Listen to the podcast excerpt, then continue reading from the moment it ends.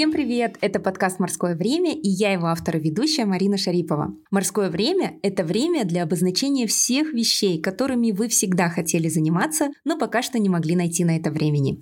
Это подкаст о проактивных людях, которые рассказывают о любимом деле. Слушать подкаст можно в Apple подкастах, Google подкастах, Яндекс Музыке, Castbox, Radio Public, Spotify и в YouTube на моем канале Мари Шари. А также есть закрытая часть подкаста на сайте patreon.com, где вы можете смотреть видеоверсию подкаста без монтажа. И там же вы можете финансово поддержать этот подкаст. Я хочу поблагодарить своих патронов Саулентай Талгаткызы, Диану Инсталаб, Гани Султанова, Жаркын Зинулину, Ахмедьяра Сайляубекова, Сауле Сергазинову и Санжара Хасанова. В сегодняшнем эпизоде мы будем говорить о креативной экономике и предпринимательстве. Впервые я опробую новый формат подкаста, и у меня будет два героя. А партнером этого эпизода стал British Council с программой Creative Spark. Creative Spark – это программа для высших учебных заведений по развитию предпринимательства от British Council. Эта инициатива была создана для развития предпринимательских навыков и креативной экономики в семи странах, а именно в Казахстане, Узбекистане, Кыргызстане, Азербайджане, Армении, Грузии и Украине. Герои сегодняшнего эпизода – участники программы Creative Spark Настя Гончарова и Даниил Медетов. Настя – творческий исследователь, независимый куратор, ментор программ по развитию креативного предпринимательства. Даниил Медетов – бизнес-трекер, лектор в области предпринимательства и исследователь. Здравствуйте, Даниар. Спасибо большое за то, что пришли в подкаст «Морское время». Доброго времени суток. Спасибо вам за приглашение. А что вы успели сделать за сегодня? Я успел пробежку сделать на 40 минут, купить теннисные мячи и приготовить себе завтрак здоровый так скажем. Круто. У нас разница 6 часов. Я в Алмате, Данияр в Лондоне, поэтому я пишу сейчас уже в 7 вечера, у Данияра утро. Круто. А в чем ваше призвание? Призвание — транслировать знания без разницы. Это молодое поколение, взрослые люди. Но обязательно это идет вот такая трансляция. Повышать, наверное, доступность этих знаний и навыков, скорее всего. Это больше такая моя миссия. Угу. А какую книгу вы сейчас читаете? Сейчас э, я очень специфическую книгу читаю, она очень связана с моим исследованием. Вот, э, называется Advanced Qualitative Studies от ИНА 2003 года. Э, это больше о техник, инструментах качественного анализа и качественного исследования. Вот. Кого вы читаете в соцсетях? Есть такой хороший мой, может, приятель, наверное, так скажем, Алькей Маргулан, в принципе. Он вот заместитель директора Назарбаев Foundation. Ну, честно скажу, прям в основном это вот такие, как Sky News, я не знаю, какие-то новостные ленты там. Но если прям кого, то вот, наверное, их, в принципе, двое. Это вот Алькей Маргулан и Тохтар Булысов. Это мой лучший друг. Он всегда очень хорошие пишет вещи касательно как раз-таки развития молодежной политики, там, взаимоотношений с молодежью и дает определенную обратную связь к трендам, которые... Хайп, тренд, как хотим, понимаем, но дает обратную связь, мнение. Вот мне нравится, когда есть критическое мышление, это мнение.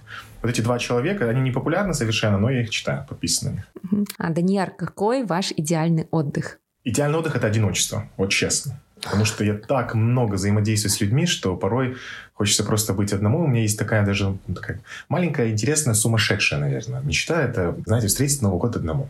Это просто хочется. Прикольно будет. Круто. И ваша идеальная работа? Идеальная работа. Ну, это, наверное, больше по части фрилансинга. Вот, знаете, это свобода действий, когда есть возможность, наверное, поделиться ответственностью за тот или иной проект либо работу. Вот эти вот две вещи, если есть, для меня просто идеально. Ну и третье, ну, сори, еще есть тоже вот эта вот обратная связь, когда человек, допустим, рядом либо в команде сможет дать эту обратную связь, начинает заставлять тебя прям еще больше задуматься и глубоко в это уйти. Эти три вещи, если есть, и мне без разницы, в принципе, где работать, главное, что вот эти три основных фактора играли свою роль. Угу, супер, спасибо большое, Блиц окончен.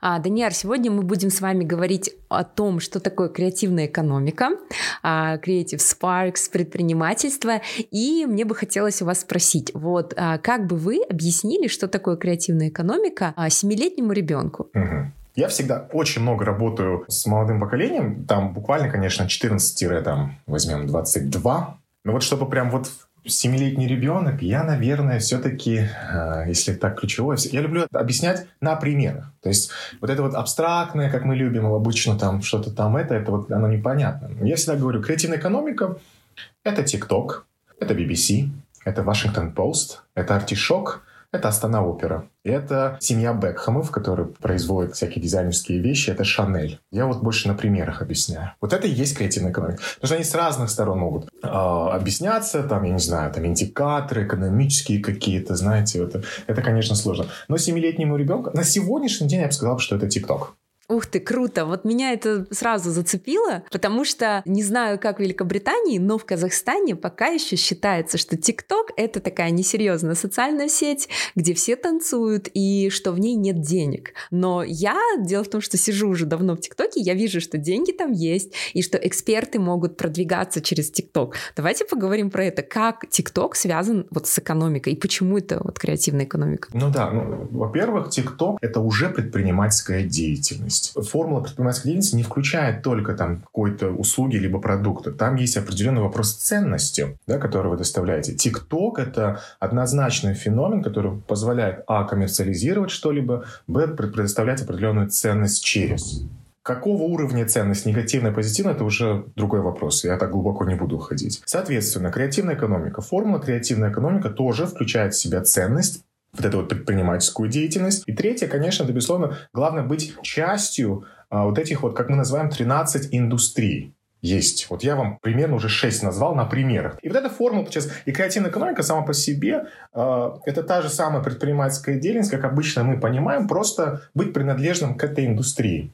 А TikTok это тем более принадлежит одной из индустрий, на этом деньги зарабатывают, и бизнес-модели могут быть разные, кто-то на рекламе, кто-то еще на чем-то, но самое интересное, что там могут быть косвенные деньги. То есть через коллаборацию, через как мы называем это, co-petition, есть такой да, феномен. Через вот эти вот определенные вещи в любом случае определенный заработок приходит, либо там денежка. Причем не обязательно, чтобы это был денежный эквивалент. Это может быть совершенно разное. Там примитивный бартер. Соответственно, мы выводим, получается, из этого примера формулу ТикТока. Почему ТикТок – часть креативной экономики? Есть коммерческая э, часть, есть ценность и есть принадлежность к индустрии. Все. Здравствуйте, Настя. Добрый день, Марина. А, Настя, что вы успели сделать за сегодня? Я сегодня успела уже три больших звонка сделать, поскольку впереди большая-большая модерация сложная, и орг вопросов еще до сих пор много. Так что уже с утра в тонусе. Супер. А в чем ваше призвание? М-м, хороший вопрос. Мне кажется, мое призвание в том, чтобы видеть эм, какой-то рисунок в сложных взаимосвязях и объяснять людям простым языком. Супер. Какую книгу вы сейчас читаете? Я читаю несколько книг. Это вообще, наверное, проблема этого года, что количество незаконченных книг у меня абсолютно рекордное. Такого не было никогда. Возможно, это не только моя проблема. Я читаю Томаса Мана «Волшебную гору» я читаю Скотта Келли о его годовом пребывании в космосе.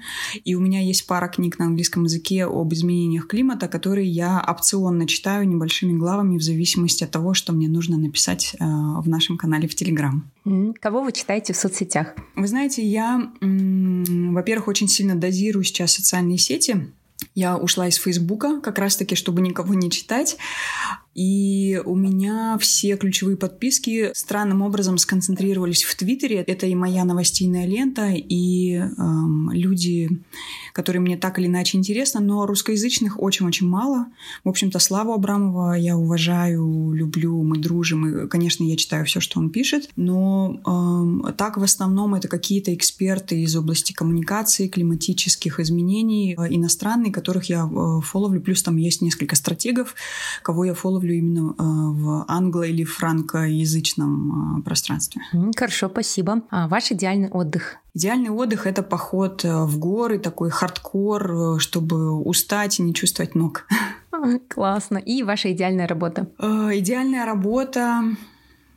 Мне было бы здорово работать так, чтобы это были поездки на природу, контакты с людьми, потом период покоя, когда можно все переварить, э, в голове все эти конструкции, опять же, в какие-то рисунки интересные выстроить, и затем снова вернуться к людям для того, чтобы из этого что-то сотворить. То есть э, для меня идеальная работа — это хороший баланс между таким э, внешним затишьем, когда вся работа происходит в голове, и очень-очень творческим, экспрессивным, энергичным процессом создания или производства вот какого-то объекта либо проекта уже непосредственно с людьми. То есть вот если мне удается свой вот этот баланс найти, то для меня это самый идеальный вариант. Классно. Спасибо большое. Блиц окончен. Настя, раньше говорили, вот он творческий человек. Сейчас, как я понимаю, называют это новым словом, которое вот недавно вошло, по крайней мере, в мой лексикон. Это креативная экономика. Я на самом деле уже несколько дней размышляю о том, что такое креативная экономика. И я поняла, что я, оказывается, тоже в этой креативной экономике. Подкасты, потом у меня был проект книжный портал iBookU. Это тоже, оказывается, креативная экономика. Но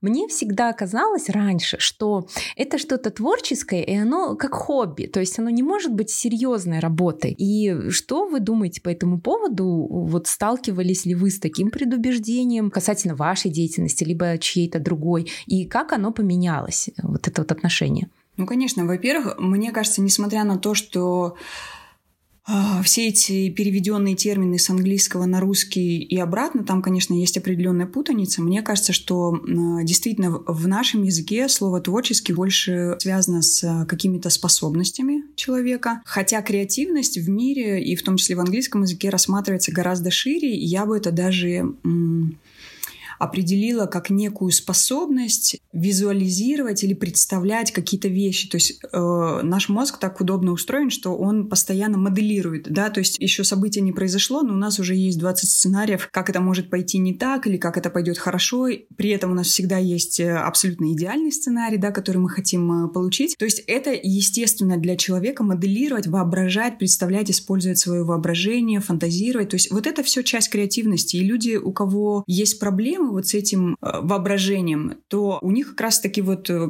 категория креативности очень сильно проседает. То есть они такие очень простые, приземленные, вот э, им вот эти вот фантазии совершенно неинтересны и для них не характерны. Но это такое, конечно, обобщение больше.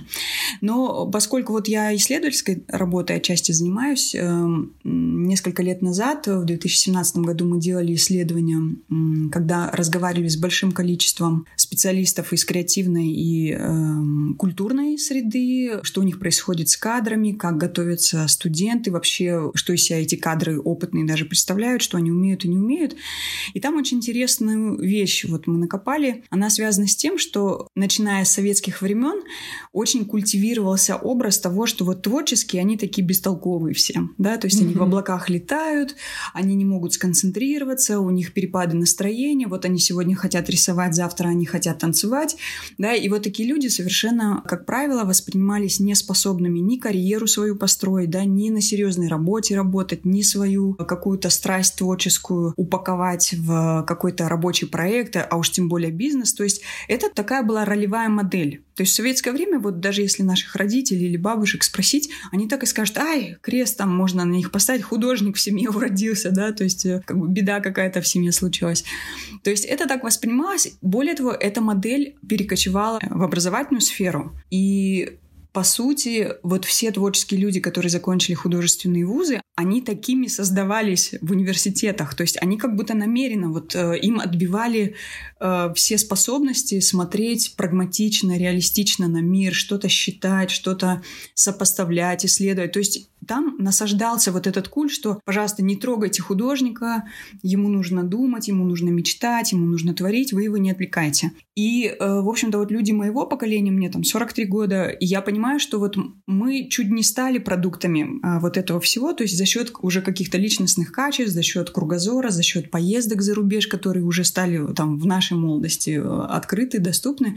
То есть мы все-таки избавились немножко от вот этого бремени старого, но часть студентов, с которыми я работаю сейчас, я вижу, что э, они иногда вот такими выпускаются. То есть если они не читают, не интересуются, не смотрят э, по сторонам как следует, то они вот остаются вот этими художниками, висящими в воздухе и не понимающими, что они в жизни хотят. При этом все хотят денег, все хотят карьеру, но никто не понимает, что с этими делать. А парадокс в том, что э, для того, чтобы эту ролевую модель поддерживать, нужна вокруг очень мощная тогда площадка, где там есть менеджеры, предприниматели, администраторы, которые вот этот продукт все время художника пытаются как-то там упаковать, продать. Любое давление как бы на художника человек сразу э, расстраивается, ему тяжело, он не привык в таких рыночных, да, жестких условиях работать. И вот этот конфликт мы видим очень часто, и особенно э, в культурных институциях mm-hmm. государственных, конечно, там очень консервативные люди, более взрослого поколения работают, они тему креативной экономики и вообще какой-то коммерциализации категорически не принимают. Они вот психологически не могут свыкнуться с тем, что, оказывается, на этом можно заработать.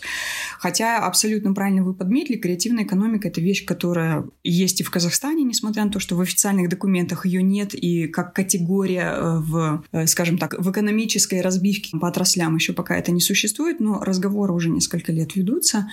И, конечно, как поставить творчество и навык, свой талант, либо талант ваших партнеров, ваших друзей, других талантливых людей, то есть это, в общем-то, не новости. И на самом деле, сколько существует творчества, сколько существует торговля, вот столько это все и работает. Просто сейчас это все пытаются а, в какие-то категории перевести для того, чтобы людям было легче понять, что, оказывается, мы тоже креативные предприниматели, оказывается, мы можем работать со своими там творческими навыками и их превращать в какой-то продукт, который интересен рынку. То есть сейчас немножко вот, вот этот разговор меняется в сторону такого в хорошем смысле прагматичного, понятного, когда для того, чтобы у человека хорошо получалось, есть определенные методики, которые нужно вот использовать для того, чтобы нащупать вот э, в рынке, в этой среде, как это работает, и начать это постепенно развивать самостоятельно. Когда мы про креативную экономику говорим, ее такое классическое определение оно неразрывно связано с темой интеллектуальной собственности. Это то, что в Казахстане очень плохо развито. То есть есть индустрии, где это более-менее развито, потому что это было занесено вот этими мировыми стандартами. Например, когда в рекламном бизнесе мы покупаем видеоизображения, фотоизображения. То есть мы не воруем в стоке или в интернете, да, то есть это запрещено. То есть мы должны официально купить, оформить сделки все лицензионные.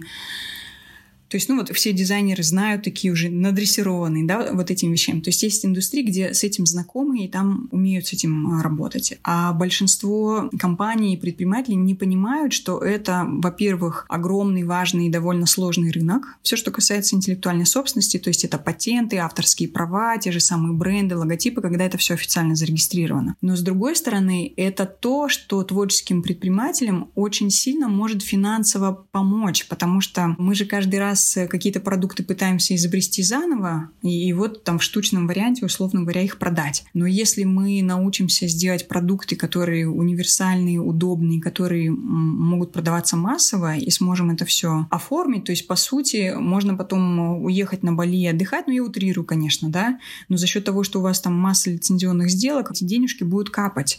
И это такой условно-косвенный доход, который, э, наверное, творческим предпринимателям особенно э, необходим, потому что там всегда практически у всех есть с финансами проблемы и с окупаемостью, и с э, пониманием, откуда берутся деньги, и как их сохранить, и как их обратно в оборот пустить. Вот. Очень много дискуссий среди профессионалов мировых ведется о том, что ну вот есть страны, которые только-только к теме креативной экономики подошли, и они вот в этот поезд развитой эм, индустрии с с эм, интеллектуальной собственностью как бы не заскочили или вот пытаются заскочить, но непонятно, как этим пользоваться. То есть, может быть, это какая-то уже гибридная форма этой креативной экономики без или с ограниченными возможностями, в том числе будет и в Казахстане. Это открытый вопрос, но мне кажется, что очень многие люди просто даже не знакомы с тем, что э, в традиционном определении, как там 20 лет назад вот сформулировали это все, и по всему миру это применимо в развитых странах, о том, что креативные экономики как раз и отличаются тем, что это интеллектуальный продукт, да, то есть это бизнес-идеи, бизнес-знаний, а идея — это же такая вещь э, абстрактная, как ее защитить. Ее же невозможно в клеточку или в коробочку да, поместить. Поэтому на помощь приходят как раз вот все вот эти патенты, лицензионные соглашения, где ваше авторство вот зафиксировано за вами. Если кто-то у вас пытается это украсть или использовать без э, информирования, а, то, соответственно, как бы это вот предмет для юридических уже разбирательств. И когда человек владеет официально вот даже на бумаге да, чем-то, и это признано и доказано, это позволяет ему торговать вот этими нематериальными активами. То есть это дополнительный, на самом деле, очень серьезный источник доходов. И есть примеры мировые, где сумма этих сделок настолько огромная, что она там в миллионы раз превышала какие-то вот физические активы тех же самых дизайнеров или певцов или каких-то музыкальных групп. Поэтому вот э, все эти лицензионные соглашения, например, в шоу-бизнесе очень хорошо работают, в исполнительских искусствах особенно все, что касается музыки. То есть там великолепно работают все эти звукозаписывающие станции, студии, да, то есть все эти релизы, выпуски спецальбомов, э, это все про лицензионные соглашения. То есть там вот физического очень-очень мало. Поэтому вот эта вещь, которая вот у нас совсем-совсем нигде, то есть очень часто все говорят, да, предпринимательство, давайте бизнес-план писать, давайте вот это, вот это разбирать, но тему интеллектуальной собственности практически никто не разбирает. А без этого нет креативной экономики по сути. То есть и креативная экономика, возможно, и в той же Великобритании, развитых странах, она таких масштабов приобрела, опять же, не потому что это физические объекты, а потому что это объем лицензионных сделок. Вот. Но там нужно тоже понимать, учиться и работать со специалистами, чтобы вот понимать, как это работает и как это применимо к разным продуктам в разных индустриях. То есть нужно тоже разбираться. Настя, как вы думаете, Алматы — это творческий город? все таки наверное, во всем Казахстане а в Алматы как раз-таки больше всего создается различных мероприятий, да, уделяется время дизайну. И, как говорят иногда жители столицы, а, вот приезжаешь к вам в Алмату, все сидят в кофейнях, никто не работает, на что вы живете, как вы зарабатываете. А каким образом город Алматы стал таким вот творческим? Ну, я скажу больше, помимо того, что я алматинка и непосредственный участник многих процессов, еще мы с э, командой Артбатфеста, э, Евразийский культурный альянс, мы тоже два года назад сделали небольшое исследование про идентичность Алматы. И это тоже было очень интересно покопаться вот в этом недавнем прошлом, вот что было и что стало, и почему это стало. И, безусловно, то есть все даже цифры, и то, что мы э, так или иначе подняли какую-то какую-то нашли вот информацию. То есть все свидетельствует о том, что а, Алматы это однозначно лидер э, вот в плане креативных как раз индустрий, количество творческих людей, такой главный магнит. О качестве э, этого магнита можно как бы рассуждать, но сам факт, конечно, предпосылки, то, что это была столица. Здесь, конечно, ну вот военная оккупация нам немножко помогла, да, когда сюда там и киностудия переезжала, и, ну и вообще были хорошие контакты, и театралы постоянно приезжали к нам и художники э, как бы ездили туда-обратно, да, и очень много образовательных было программ, очень многие люди получили образование в лучших московских, питерских вузах, потом вот более современное поколение международные, конечно, были и проекты, и образование, и они возвращались сюда. То есть это раз. Второй фактор то, что в Алматы э, наибольшее количество вузов сосредоточено. Ни один другой город э, в Казахстане не может этим похвастаться.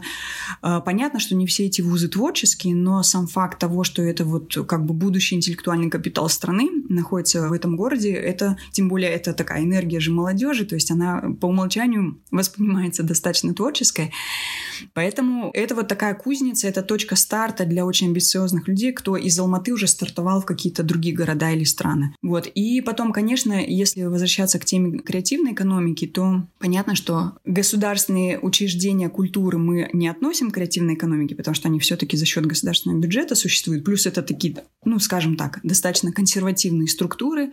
Но э, если посмотреть на количество частных, ну, назовем это официально, предприятий, да, стартапов, каких-то проектов, то есть независимые театры, независимые галереи, э, IT-сектор очень хорошо здесь развивается, рекламного бизнеса очень много, то именно именно вот частный бизнес, который работает с творческими какими-то проектами, талантами, с объектами интеллектуальной собственности, то есть он в Алмате представлен максимально широко. Понятно, что столица подтягивается очень активно, просто распределение как раз вот этих продуктов и индустрии, оно немножко разное, то есть это понятно, это связано тоже и с людьми, и с наличием вузов, и с наличием культурных институций, но, а, безусловно, ну, как бы в этом смысле у Алматы потрясающий потенциал, и если а, даже будет возможность создать программу, где где мы, скажем так, официально признаем, что творческий капитал — это самая главная часть города, и что мы хотим привлекать самых умных, самых креативных. У нас классная инфраструктура, у нас самое интересное, что у нас потребитель, который умеет потреблять культурные и креативные продукты. Это очень важно, потому что если у нас нет потребителя, то все это не имеет никакого значения. Если люди не ходят в театры, какой смысл развивать театральную сферу вообще и создавать независимый театр? Это касается абсолютно всего. То есть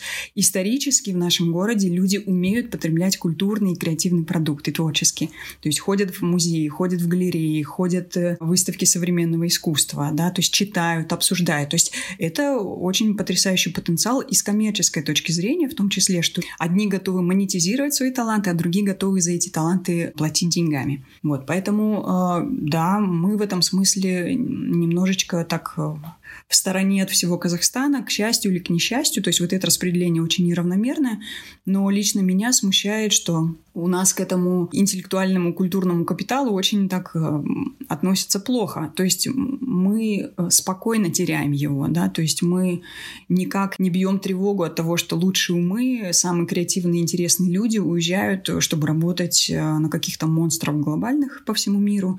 То есть мы не держимся за таких людей, и мы не хотим выращивать им хорошую замену да, то есть таких адаптивных, креативных, целеустремленных людей. И это ну, как бы это такие, наверное, глобальные вот предпосылки, глобальные проблемы, но просто работая внизу с людьми, скажем так, вот каждый день видя, общаясь, э, собственным бизнесом занимаясь, то есть видно, что желание у людей есть, но вот как будто требуется какая-то чуть-чуть внешняя поддержка, какие-то кластеры, какие-то сообщества. Понятно, что-то можно самим создавать, самим объединяться, но есть все равно это какое-то полуподпольное, где люди даже не понимают ни терминологию, не знают, что они, оказывается, тоже часть креативной экономики. То есть немножко больше мы об этом, наверное, должны рассказывать, показывать, поощрять людей, больше объединяться, больше об этом громко говорить, может быть, даже чего-то требовать, каких-нибудь там программ, кластеров, э, процессов, еще чего-то. Ну, я думаю, что это такая стадия становления, то есть это стадия роста, и мы там, где мы есть, поэтому перед нами возможностей достаточно много сейчас.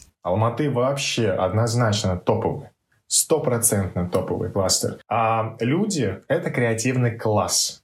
То есть есть определенная mm-hmm. типология. Это не я придумал, это все уже изучено. Я называю это харбор. У нас здесь в Лондоне тоже очень часто такое приходит, когда совершенно, ну, то есть вот эта вот тусовочка, и там начинается весь процесс, сама активность. Она очень такая интересная. Но вопрос стоит опять-таки в устойчивости. Если мы будем оценивать по определенным индикаторам стандартным, с экономической точки зрения, моделирования и так далее, так далее, так далее, конечно, ценность чуть-чуть падает. Но при этом, да, это часть креативной экономики. Но только с точки зрения, я называю mm-hmm. это комьюнити, это сообщество. То есть сейчас идет, это классно. То есть через такие сообщества мы можем э, правильно пропагандировать, да, наверное, развитие креативной экономики. Вот с этой точки зрения ценность я вижу только пока такую, с качественной точки зрения.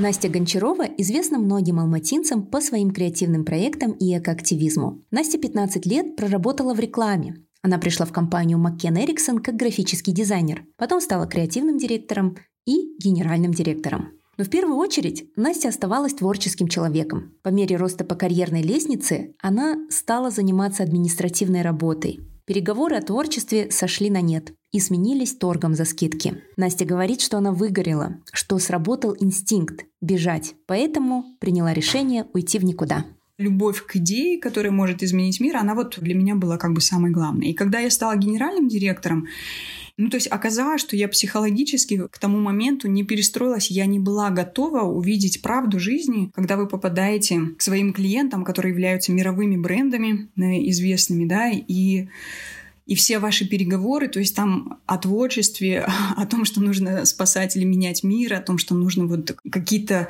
трансформации пытаться запустить, что вот, ну, то есть на самом деле у нас такая потрясающая сила, творчество плюс коммуникации, то есть мы умеем людей, куда нужно развернуть. Это же потрясающая возможность. Я в это очень сильно верила. А выяснилось в реальности, что у вас ежедневные переговоры, это э, с калькулятором, вы торгуетесь за скидки, вас все время пытаются немножечко отжать за то, что кто-то вовремя что-то не сделал. Это все в масштабах годового объема работ. И это бесконечная, бесконечная история. Политика и финансы, политика и финансы, политика и финансы. И нет ни одного процента времени, где можно поговорить о смысле вообще вот этой работы и о том потенциале, о том, той э, силе, которая у нас есть для того, чтобы что-то интересное делать. И, конечно, ну, во-первых, это очень резко была смена ну, профессиональная, скажем так, вот этих ежедневных обязанностей. Большой, конечно, груз, потому что команда была огромная, холдинг, глобальная штаб-квартира. Ну, мне, в принципе, эти вещи, в общем-то, нравились, но уже высасывала всю энергию, не оставалось вот на какие-то творческие интересные вещи совсем ничего. И в какой-то момент просто уже стало очень тяжело и очень плохо, потому что, ну, в общем, я как человек очень верящий в какие-то свои вещи, то есть я тоже немножко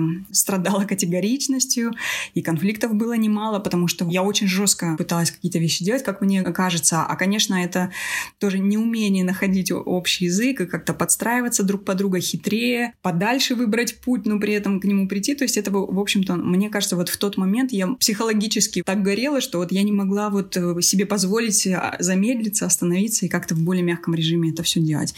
Вот, поэтому просто стало тяжело, Э, от груза и ответственности, от понимания того, что мне одной, к сожалению, очень не по силам и очень сложно было бы вот изменить э, статус-кво и вот этот характер работы, который там годами, десятилетиями уже выстраивался. Поэтому, да, просто стало понятно уже и по состоянию здоровья, и в том числе по эмоциональному состоянию, что это очень сложно, и, наверное, мне бы не хотелось вот в этой борьбе а, продолжать жить, поэтому я в какой-то момент просто ушла, и уже сейчас, спустя там почти 10 лет, как я ушла, то есть я понимаю, что это был побег в никуда, у меня тогда не было никакого конкретного плана, но я четко понимала, что у меня есть определенный такой портфель компетенций, которые точно мне не дадут пропасть.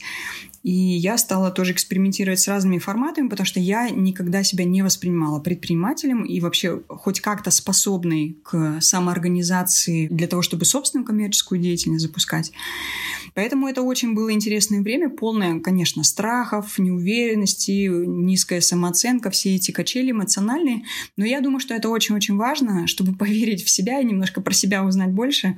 То есть вот такой период, он был очень-очень важен, потому что когда вы в большой махине корпоративной работаете, все зарегулировано, очень много правил, протоколов, все вот эти политические реверансы нужно очень как бы четко соблюдать, видеть. То есть это, мне кажется, чуть-чуть другого склада люди абсолютно идеально там себя чувствуют. Но поскольку я, э, в общем-то, выросла изнутри, я слишком хорошо понимала кухню, то есть я понимала, что я не могу в один день измениться и превратиться вот в такого э, специалиста, который вот э, как бы мягко стелит, да, но при этом как бы жестко добивается своих каких-то целей. То есть э, я думаю, мне для этого немножко не хватало навыка. У меня было понимание процессов, но очень мало чисто управленческих, может быть, даже навыков такого масштаба, чтобы у большого агентства, у большой сети э, максимально эффективно зайти и стать такой звездой.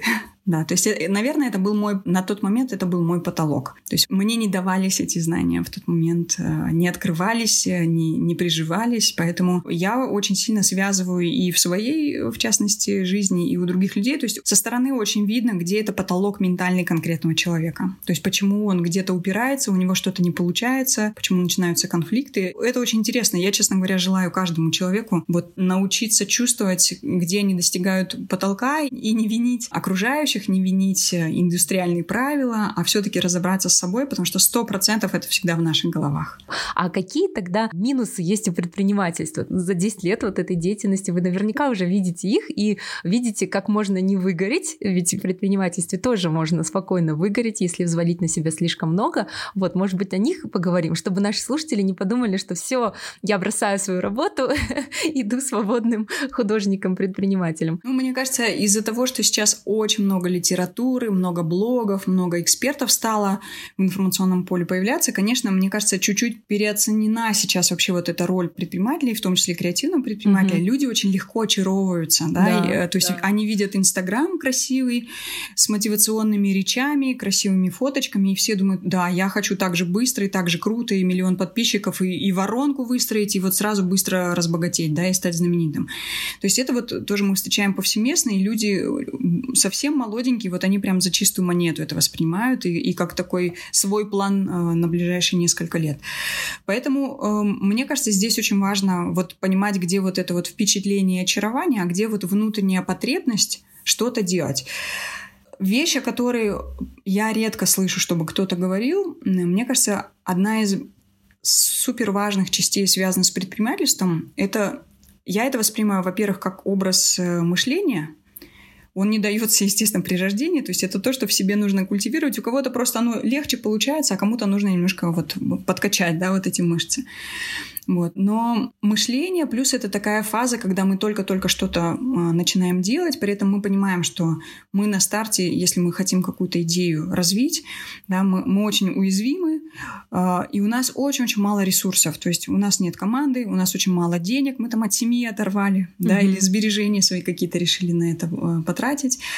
У нас э, не так много времени, потому что нам не терпится там что-то сделать. И на самом деле такая вот ситуация, когда мы практически на коленке, да, что-то пытаемся сделать, но очень очень быстро мы хотим получить классный результат, классный фидбэк, э, хотим увидеть, вот как это круто и людям это нравится. То есть мы немножко вот не сопоставляем вот э, объем нашего вклада в это и, и вот результата, который мы ждем и хотим получить.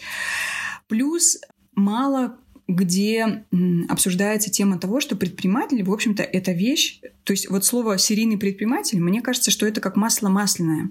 То есть это про одно и то же. То есть зачем повторять одно и то же? Предприниматель 100% по умолчанию – это серийная как бы вещь. Я сегодня пробую с книжным магазином, слишком увлеклась, потому что я сама там что-то люблю, но я вижу, что рынок не реагирует, да, или я не учла там конкурентов, или у меня что-то там с ценовой политикой, или ассортиментом, что-то не идет, я не в состоянии найти ошибки, да, то есть бизнес сворачивается, начинаю пробовать что-то другое, а что если магазин, а что если я сделаю какой-то проект образовательный в онлайн, а что если я сделаю то-то, то-то, а что если я буду себя как эксперта продавать, да, то есть предприниматель, он в идеале все время экспериментирует. Он вот в этом эксперименте каждый день. Он может экспериментировать с текущим своим бизнесом, он может с будущим бизнесом, он может экспериментировать с чужим бизнесом, если он туда каким-то образом э, тоже присоединился. И, по сути, особенность предпринимателя в том, что нужно опять же, кто-то это делать умеет, а кому-то нужно чуть-чуть э, подучиваться. То есть нужно понимать, что вот в этой неизвестности, которая каждый день, вот каждый день эта неизвестность обнуляется, и заново нужно ее там, э, скажем так, исследовать, да, и вот каждый день нужно искать какие-то новые ниши, новые возможности, новые какие-то инновации, но важно не путать с технологиями. Далеко не каждому бизнесу нужна технология. Но инновация — это то, что мы можем просто в другом порядке разложить какие-то вещи, э, связанные с э, подходами в бизнесе, с какими-то процедурами, которые, ну, хочется или нет, нам все равно нужно там и бухгалтерией заниматься, угу. и договорами, да, и какими-то переговорами. То есть мы можем просто в другом порядке, в другой последовательности, с каким-то своим собственным подходом, да, это делать, при условии, что мы не нарушаем законодательство.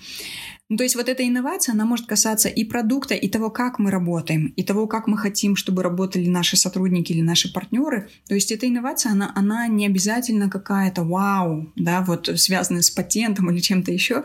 То есть, ну, это вот какие-то вещи, которые вам позволяют сэкономить ваши ресурсы пока еще скромные на старте, но при этом а, сделать более эффективный или более радостный даже, может быть, процесс вот а, работы, запуска, контакта, может быть, там с аудиторией. Поэтому вот эта серийность, это важно. И когда я вижу, что, например, некоторым студентам говорят, ну давайте вот там в коворкинге будем запускать там ваш какой-то стартап, все очень сильно пугаются, потому что боятся, что это на всю жизнь. Да. Что они еще не поняли, что они в жизни хотят, а тут вдруг программой их как-то вот подталкивают к тому, чтобы что-то вот запустить. И э, люди не всегда готовы к тому, что да, надо пробовать, надо ошибаться. И сто процентов у вас еще 15, и 20, и 50 будет каких-то бизнесов, успешных, неуспешных. Может быть, этот бизнес разрастется до серьезного бизнеса, когда уже он спокойно будет функционировать без участия вот этого учредителя, его можно спокойно продать, закрыть, передать по наследству. Ну, то есть, когда бизнес сам по себе уже живет, да, вот как э, большие компании, которые настолько обросли уже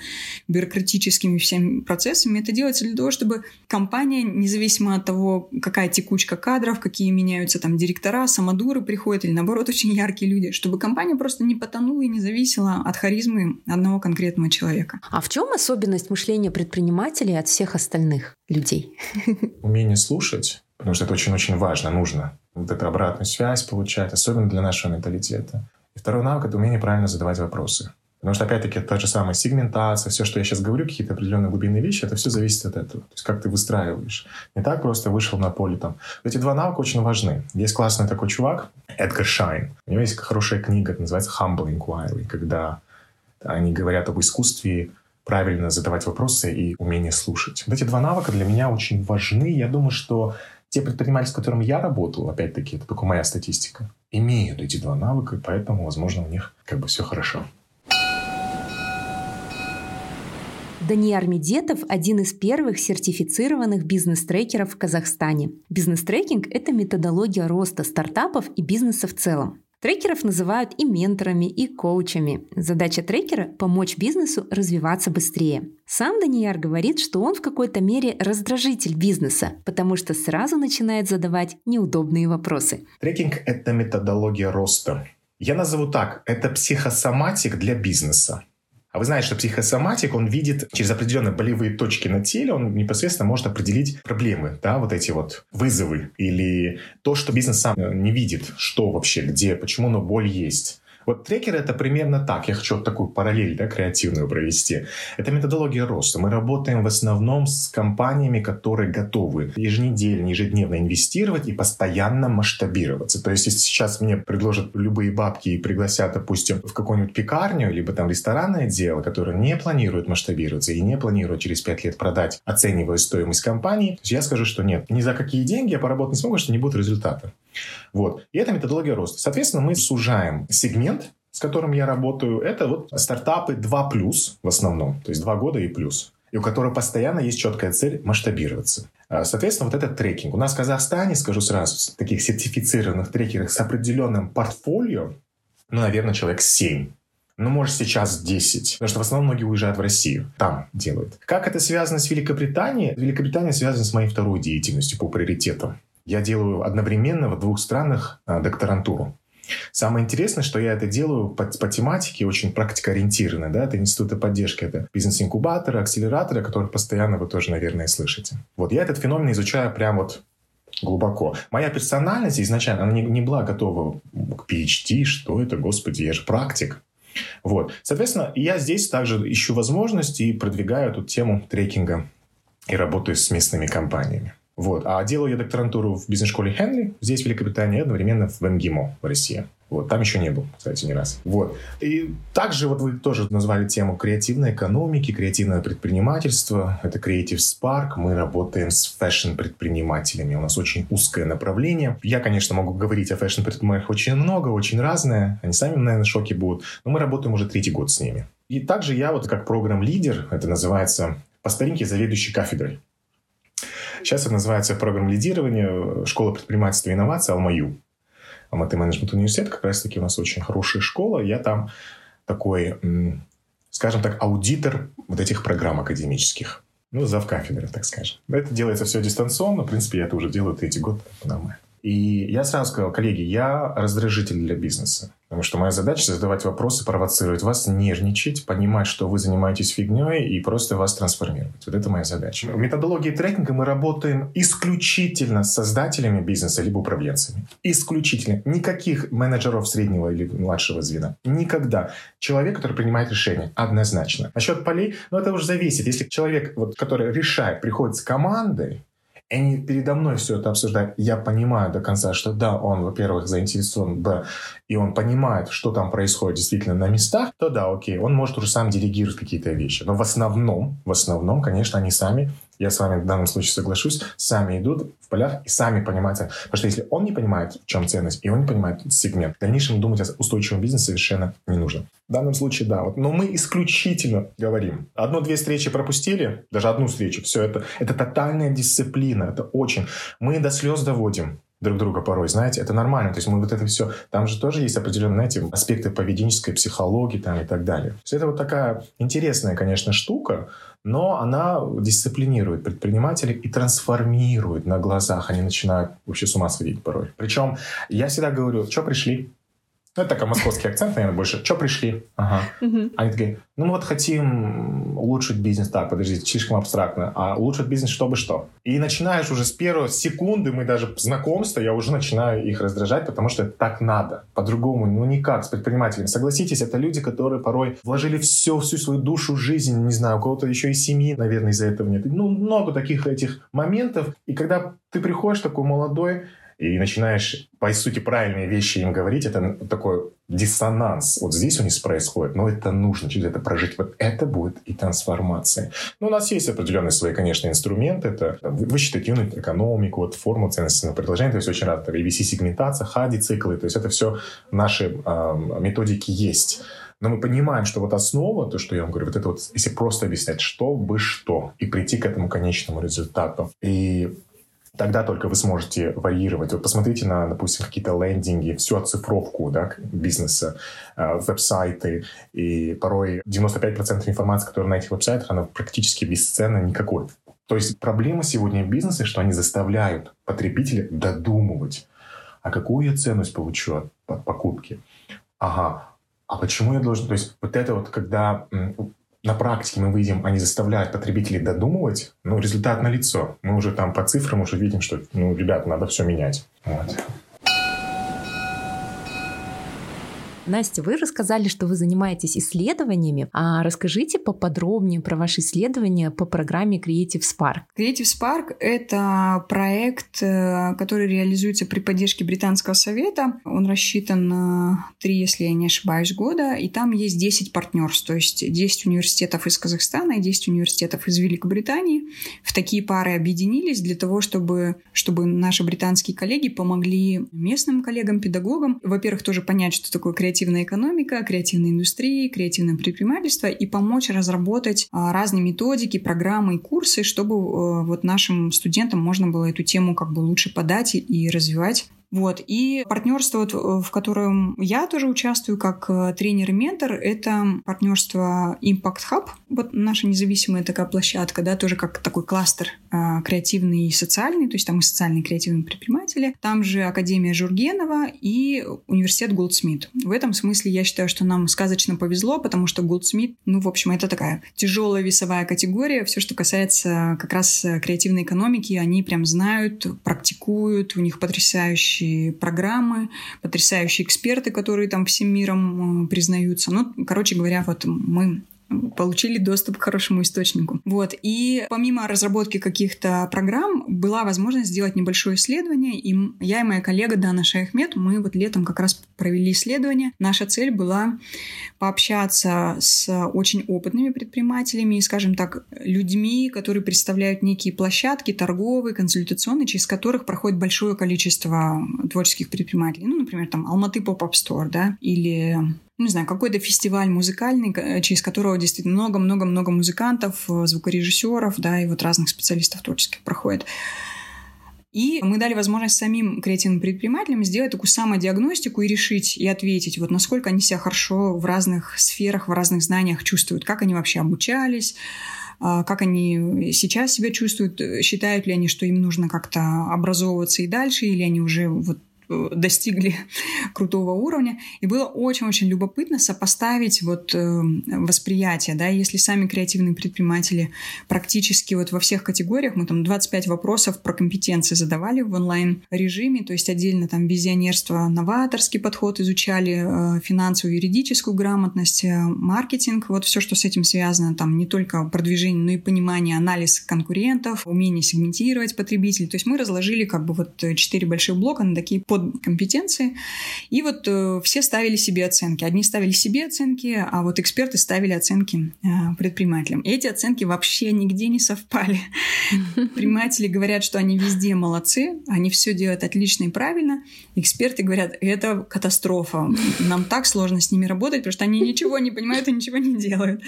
И э, понятно, очень сложно ответить на вопрос, почему так происходит, но мы как-то так посовещавшись, ну, плюс вот глядя и работая практически ежедневно с ребятами, вот есть ощущение, что и это в исследовании, кстати, тоже мы обнаружили, что большинство людей хоть и получило высшее образование, но в плане предпринимательства все самоучки. Все вот на книжках учатся в лучшем случае. Кому-то чуть повезло, и у них были партнеры или в семье были бизнесмены опытные, у которых можно было вот как-то, скажем так, консультации, да, получить вот как-то в доверительных беседах, что-то разбирать там собственные ошибки. И мы увидели в исследовании также, что те люди, которые пришли в творческий бизнес из э, корпоративного мира либо после бизнеса вузов, что они гораздо себя увереннее чувствуют, потому что они в целом понимают, что такое экономика, что такое финансы, что есть определенные последовательность вещей. Это не просто какой-то хаотичный творческий процесс. Ну, а, естественно, те, кто в корпоративном мире э, работал, то есть они вообще изнутри вот видели, как корпорация с четкими какими-то процедурами работает, что, ну, вот тоже все перемешать э, так не получается. И поэтому вот эта вот аудитория, которая, казалось бы, без художественного образования, но при этом с пониманием корпоративных процессов или с бизнес-образованием, она, как креативный предприниматель, гораздо эффективнее, то есть у них самооценка выше, и они понимают многие вещи лучше, потому что они видели, как эксперты работают. А выпускники творческих вузов, в общем, как вот наше исследование там, трехлетней давности, там вот продолжается вот эта тенденция, что люди выходят и не понимают, кто они, где они, где искать продюсера, что с этим делать, как друг с другом объединяться, вообще создавать какие-то проекты. То есть люди в полной прострации. Им очень тяжело. И, конечно, они там вот начинают э, э, импровизировать, и очень часто э, как бы не очень удачно, потому что и денег нет, и, и понимания нет, и какой-то картинки более широкой тоже нет. Вот, поэтому вот увидев вот эти вот все факторы, мы подумали, что вот это несоответствие оценок, оно связано с тем, что люди большинство самоучки, а когда ты самоучка, очень часто ты не знаешь, чего ты не знаешь да, то есть э, ты классную вдохновляющую книгу прочитаешь или блогера, или какого-то спикера интересного послушаешь, и тебе кажется, о, вот целый блог я как бы освоил. Но это ведь всего лишь фрагменты, это всего лишь мнение одного человека, то есть это нельзя назвать неким а, устоявшимся правилом, тенденцией, индустриальным каким-то стандартом, поэтому все изобретают эти стандарты для себя, им кажется, что им окей с этим, и это прям вот очень крутой уровень, при этом не соизмеряя, не делая анализ, а как работают конкуренты, а у них какие стандарты, а как работают в соседних индустриях, а как работают на другом рынке в России или, например, многие очень сильно хотят прорваться на рынок там Европы или Штатов, и, и только когда начинают более глубоко копать, и то потому что ментор их там прессует, да, и они узнают, что там, оказывается, там нужно такую юридическую грамотность э, накачать себе, да, или так хорошо разбираться в финансах, потому что там еще специфическое налогообложение, там по-другому нужно контракты трудовые оформлять, да, и так далее, и так далее. И все вдруг понимают, что это какой-то огромный мир, о котором они ничего не знают. Но при этом они к этому огромному миру локальному в Казахстане даже не прикасались что люди большинство там предпочитают на Каспи перечислять там э, все эти делать взаиморасчеты, то есть ни договоров, ни каких-то подписанных э, документов, никаких счетов, чтобы в банке можно было отследить какие-то потоки. То есть это вот такой зачаточный уровень, я бы даже сказала, полуфрилансерский, полулегальный, к сожалению, теневой, когда люди из-за того, что они немножечко неграмотны в каких-то вещах, они позволяют себе вот такой немножко самонадеянный стиль ведения, попытки ведения бизнеса. И это в целом вот характеризует весь наш общий рынок. И поэтому мы тоже задаем вопрос, ну вот как в мире там креативная экономика, это такие мощные-мощные кластеры, там в Великобритании все эти креативные индустрии генерят больше, чем финансы, э, финансовый рынок. Это невозможно, это какие-то космические цифры. Вот э, каждый год они выкладывают отчеты, все в открытом доступе, можно посмотреть. Я могу даже для подкаста какие-то ссылки прислать, если кому-то интересно, посмотреть инфографику. А у нас вот мы смотрим на наших предпринимателей э, с Каспи Голд, да, на коленке, там что-то делают, сегодня открыли, завтра закрылись, потерялись деньги, не вернули. И мы думаем, как это соотносится, вот эта креативная экономика с бешеным потенциалом, бешеными деньгами, бешеными налогами, которые в бюджет попадают из нее, да, плюс это mm-hmm. знаменитости, это знаменитые проекты, известные по всему миру, и вот наш какой-то там мелкий этот бизнес. Но э, однозначно, что, ну, как бы Москва же не сразу строилась, как говорится, да, то есть просто где-то в развитых странах э, эта тема очень-очень много лет развивается, мониторится, собирается статистика, то есть э, правильные методики, как это корректно замерить, как это корректно назвать. У нас это еще пока ничего не случилось, поэтому это как бы в хорошем смысле, безусловно, не хочется никого обидеть, но это вот такой гумус, да, то есть вот мы, мы все эти идеи в воздух или в бизнес куда-то запускаем, они по каким-то причинам умирают, мы запускаем новые, мы как бы удобряем, нарабатываем вот на рынке вот какой-то этот хороший биогумус, то есть и когда-то из вот этого огромного количества мелких однодневных э, проектов начнут рождаться более крепкие, более долгие, более яркие. Да? То есть э, рано или поздно количество перейдет в качество. Просто у нас вот такая стадия развития сейчас. И у меня есть а, один последний вопрос, который я задаю всем гостям а, своего подкаста. И звучит он так. Что бы вы посоветовали себе 16-летней? Хороший вопрос. Если честно, наверное, ничего бы я не посоветовала, потому что, мне кажется, несмотря на огромное количество ошибок и странных каких-то процессов, которые вот в моей жизни случились, в принципе, я как-то всегда очень так, с одной стороны, по сердцу поступала, а с другой стороны, как-то рассудочно достаточно. То есть я всегда была в, в мире с теми решениями, которые я принимаю. Я никогда ни о чем не жалела. Поэтому мне кажется, что если бы я вернулась к себе 16-летней, мне было бы интересно э, вспомнить, может быть, даже те ощущения, но вот каких-то советов, наверное, вряд ли бы я давала, тем более, что в 16 лет советов обычно не ждут, и, и поэтому их не принимают, как правило. Это вот тот возраст, и, наверное, это возраст вот и нашего предпринимательства, когда мы только-только вот вырываемся из-под чего-то крыла, и у нас самый главный девиз по жизни «я сам». И вот мне кажется, это потрясающее время, когда нужно самому вот эти шишки себе набить, потому что ни по каким учебникам, ни по каким блогам, э, видео, урокам э, и каким-то классным э, фильмам, к сожалению, опыт практически не получить. Поэтому и это тоже часть очень важная с предпринимательством, что нужно, и часть, которая относится к soft skills, что очень важно, научиться не бояться ошибок, просто научиться э, делать э, выводы определенные для себя, просто регистрировать, э, замечать их, но, но ошибки — это дополнительная пища для размышлений, и чем больше ошибок мы сделаем, проанализировав их, тем, тем быстрее мы вырастем, попадем туда, куда хотим. Мне кажется, очень оптимистическая нота получается для завершения. Это точно. Спасибо большое за интервью. Не забывайте выделять морское время на себя.